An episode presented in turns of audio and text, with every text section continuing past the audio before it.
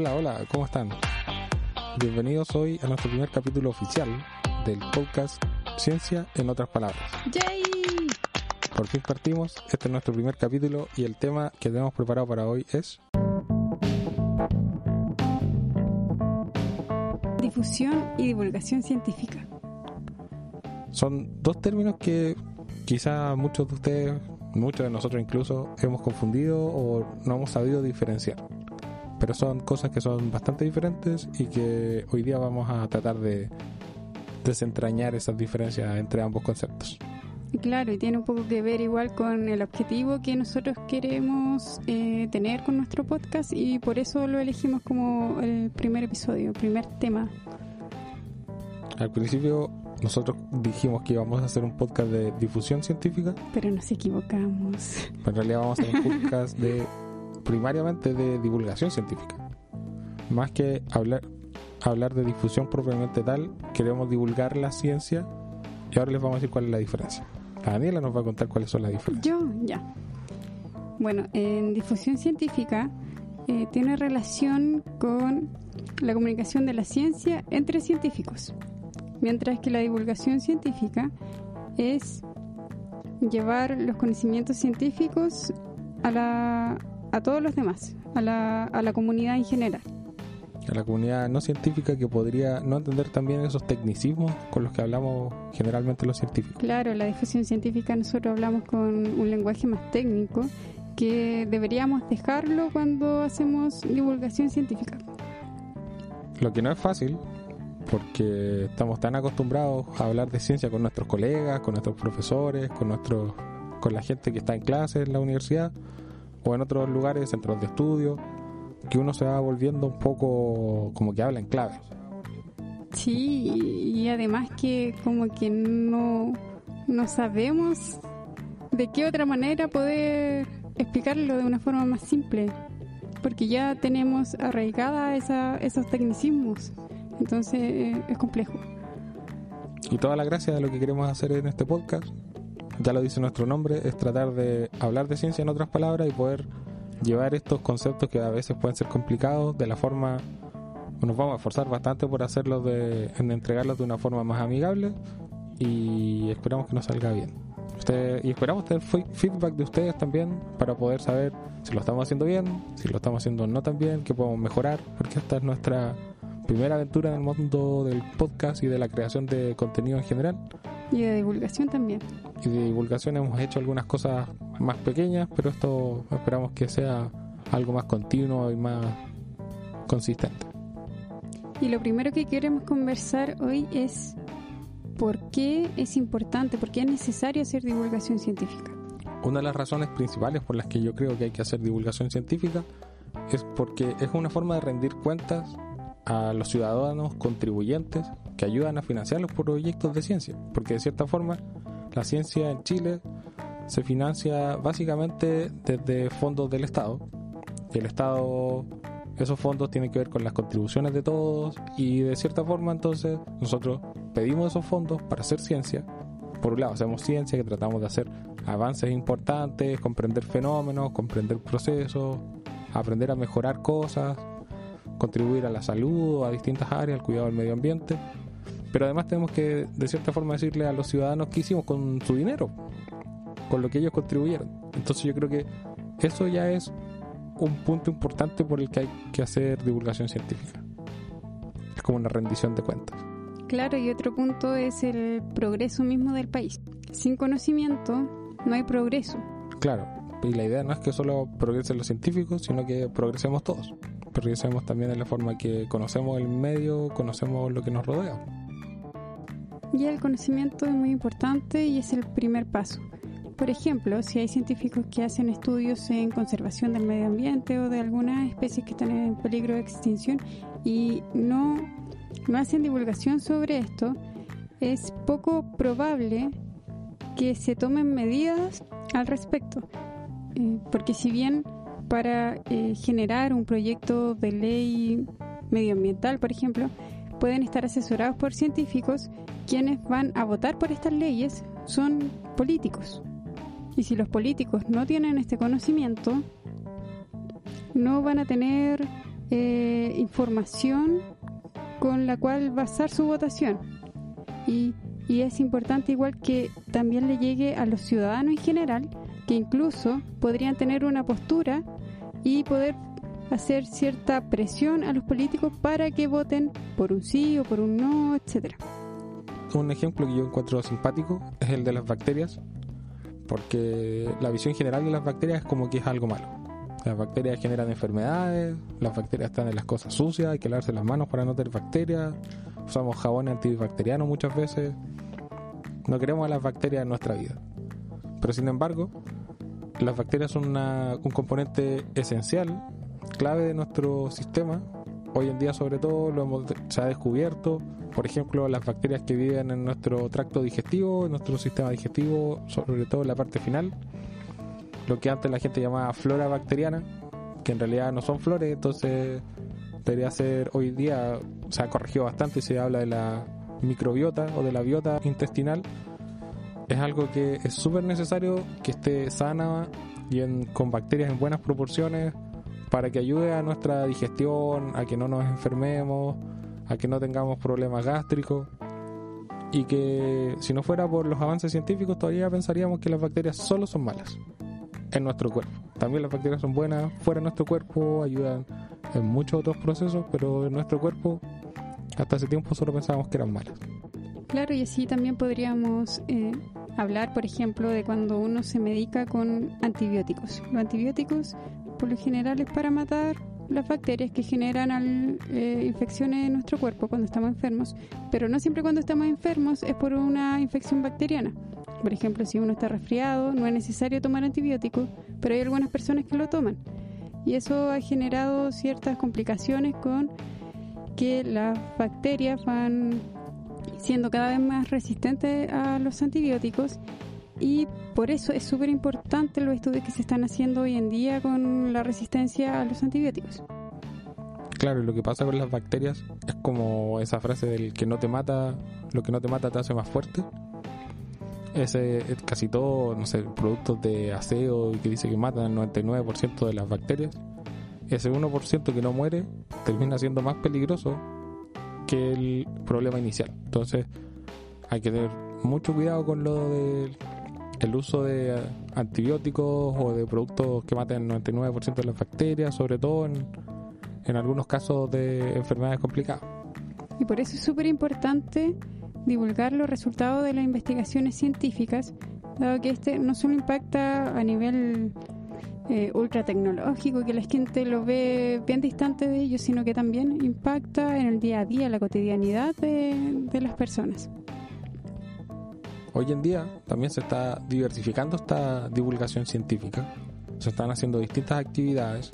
Hay algunos súper famosos que de seguro han escuchado, como algunos libros de divulgación científica. Como la ciencia pop. Claro, la ciencia pop es un súper buen ejemplo. O, o, algunas charlas, charlas como del doctor Massa, que está haciendo bastante charlas de divulgación científica en su área de astronomía, y también saco libros tanto para adultos como para niños. Claro. Y también hay unas cosas, algunas actividades mucho más diferentes. Conocemos a un grupo que hace algunos monólogos de divulgación científica que se llaman Ciencia en Escena, que son de acá de Concepción y que están tratando de divulgar ciencia en un formato bastante más relajado, más bohemio, un poco ahí como en bares y con bromas, pero también divulgando ciencia al fin y al cabo. También están los juegos de mesa, por ejemplo, hay juegos de mesa sobre las células, las funciones que tienen los distintos organelos, ahí está el juego citosis. También está el fotosíntesis, en el que haces crecer tus arbolitos en la relación en cuánta luz le llega, cuánta luz solar le llega y cuánta eh, agua tiene el lugar donde lo plantas. Si bien puede sonar un poco simple, como que quizás el aprendizaje no sea tan significativo. Claro, eh, es una manera de, partir con cierto con cierto tema. No necesariamente hay que ahondar mucho en el en, en la fotosíntesis para que algo de la fotosíntesis aprendan con el juego fotosíntesis. Claro, y aparte que te acerca al tema, te, hace recordar lo bonito que son las plantas y que deberíamos cuidarlas también, simplemente porque están ahí, siempre han estado aquí con nosotros, acompañándonos, dando sombra y dándonos alimento. Claro, y también hay otro juego que es más ab- abstracto. Está el juego que se llama Sendo, que tiene la particularidad de, de fomentar el pensamiento crítico. Así que ahí le dejamos algunos datitos de, de juegos que... De a poco nos van descubriendo que nos gustan los juegos de mesa, así que, claro, el juego siendo es súper entretenido, ¿eh? nosotros lo miramos para ver lo que es el pensamiento crítico, el... enseñar el método científico. el método científico, por el Para desarrollo de hipótesis. hipótesis. Es súper interesante.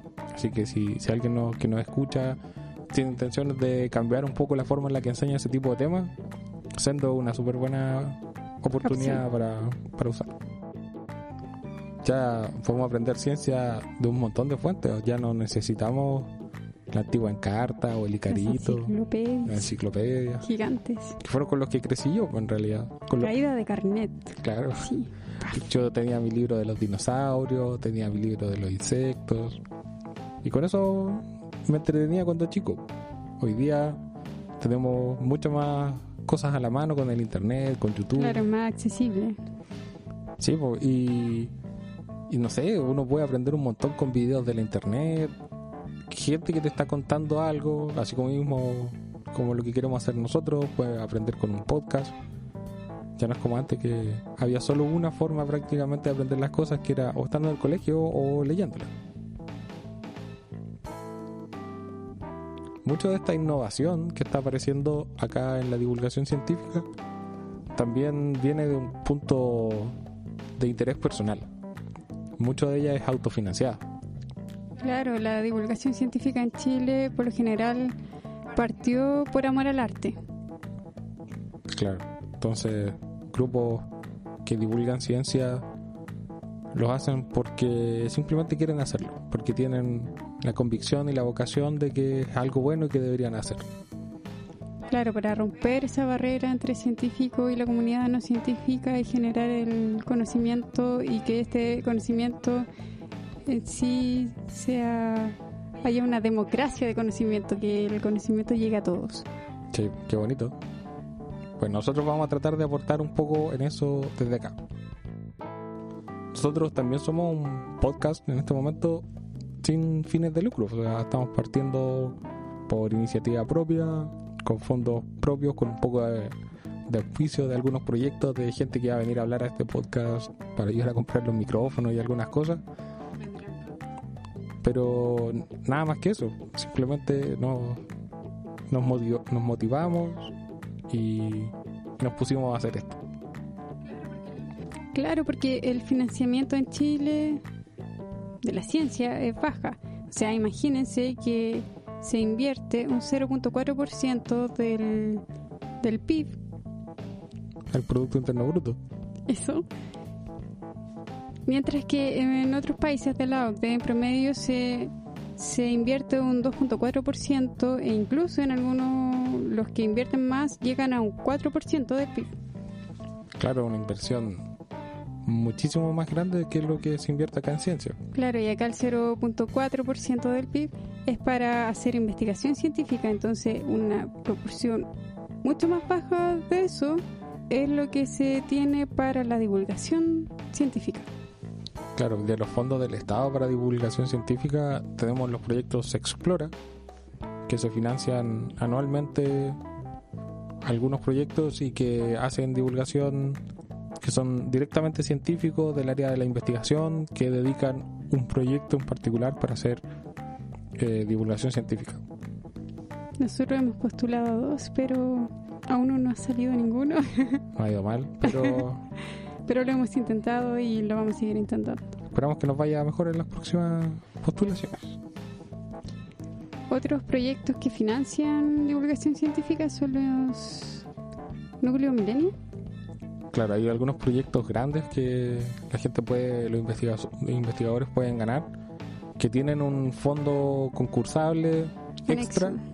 claro, un anexo, que les permite obtener dinero exclusivamente para hacer divulgación científica. Porque tampoco podemos negar que hoy en día Chile y, y la CONICIT, que ahora es ANID, que es la institución que entrega fondos al, a los investigadores y en realidad como que los planes de gobierno están impulsando que haya un poco más de dinero en la divulgación científica. Eso es una realidad.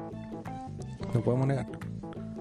Puede ser que no sea suficiente, de seguro no es suficiente, pero por lo menos hay un poco más de fondos de los que había antes, para hacer investigación y para hacer divulgación. Claro, al principio era por amor al arte, como habíamos dicho, y ahora ya se está invirtiendo más en lo que es divulgación científica, aunque igual nos estamos quedando como un poco más atrasados de, de Europa, pero siempre hemos estado un poquito más atrasados en ese sentido. Yo me he fijado que hoy en día el tema de ciencia que está más en boga en la divulgación científica es la, la física y más que nada la astronomía. ¿Qué llama? Llama a saber sobre las estrellas y constelaciones. Es impresionante. Hoy, a mí, bueno, a mí siempre me, ha interesado, pero no nunca me he dedicado a eso. Pero me llama mucho la atención cómo ha crecido demasiado esta área. Bueno, pareciera que hay más gente queriendo entrar a esta carrera. No sé si es culpa de Big Bang Theory o, o alguna otra cosa, aunque siempre ha estado, siempre ha sido un tema interesante el espacio, los planetas, las estrellas. Pero pareciera que ahora está súper fuerte, sobre todo en el área de la divulgación de las ciencias. Y también hay harta actividades, o sea, acá cerca de Concepción, de acá somos, eh, he visto por eventos de Facebook en el que se, se llama ir como a un observatorio. Bueno, en Chile tenemos muy buenos observatorios también. Eso igual es algo importante que puede hacer que, este tipo de ciencia prospere más en Chile y, y, su divulgación también. Mientras que las ciencias naturales, ¿qué tenemos? Tenemos la paleontología, los dinosaurios. Claro, a uno cuando chico le encantan, le encantaban los dinosaurios. Algunos todavía, todavía juegan a, a conocer los dinosaurios, pero de un, lado más científico y con la paleontología, buscando huesos y tratando de reconstruir modelos de cómo eran los dinosaurios. Súper interesante también. Claro, y hay que decir de que no solo son dinosaurios, sino que uno encuentra fósiles de, de distintas especies. Hay ratones fósiles, yo trabajo con ratones, sí, sí. Hay ratones gigantes que existieron hace un tiempo acá en, Sudamérica. Claro, ese es un tema también súper interesante. Pero que pareciera que no ha agarrado tanto en la divulgación científica. Más que nada, o sea, yo creo que tuvo un boom gigante con la ciencia ficción, con Jurassic Park y y la introducción de, los dinosaurios como en un contexto de que pudieran estar viviendo aquí al mismo tiempo que nosotros. Pero hoy día yo creo que la gran parte de la torta se la lleva la, la astronomía.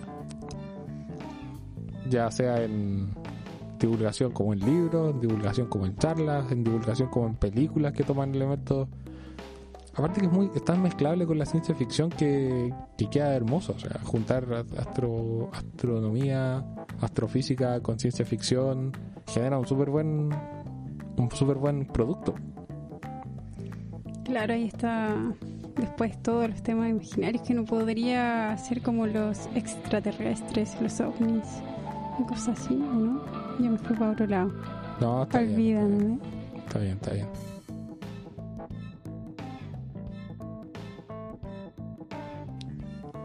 Bueno, y nosotros con las ciencias naturales no nos queremos quedar atrás y por eso lo invitamos a seguir escuchándonos, a, generar igual ideas, o sea, si tienen alguna sugerencia de qué tema les gustaría que habláramos. Adelante, escríbanos en nuestras redes sociales, en cualquier lugar. Tenemos de todo. Claro, tenemos de todo. Tenemos Facebook, tenemos Instagram, Twitter. Tenemos Twitter. Falta que dejemos nuestro WhatsApp. Sí.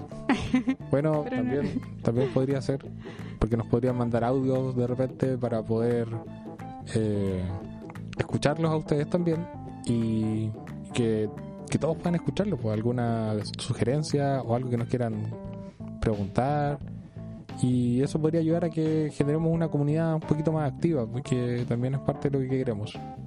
Claro, para poder integrarnos y no seamos, o sea, a nosotros ya se nos ha ocurrido algunos te algunos próximos temas, pero pero si ustedes quieren que hablemos de otra cosa, pues ya sean bienvenidos y va, va a ser algo mucho más, más integral. Y así nos ayudan con el proceso creativo de elegir los temas y que y también para lidiar con los sesgos que podamos tener nosotros de lo que nosotros creemos que le puede interesar a la gente y así la gente nos dice qué es lo que le interesa y así vamos funcionando mejor. Una mejor retroalimentación entre nosotros. Claro. Bueno, creo que por hoy... ¿Hasta aquí llegamos? Hasta aquí llegamos. Este es un capítulo también súper introductorio a lo que queremos hacer para, para nosotros mismos también. Este capítulo es súper importante para ir ganando experiencia, nuestro primer capítulo. Nuestro primer, capítulo oficial. oficial de Ciencia en otras palabras. Sí, pues esperamos pronto poder estar generando algunos contenidos más específicos de algunos temas más específicos. Gracias por escucharnos y nos vemos, nos escuchamos la próxima vez en Ciencia en otras palabras. Chao, chao. Chao.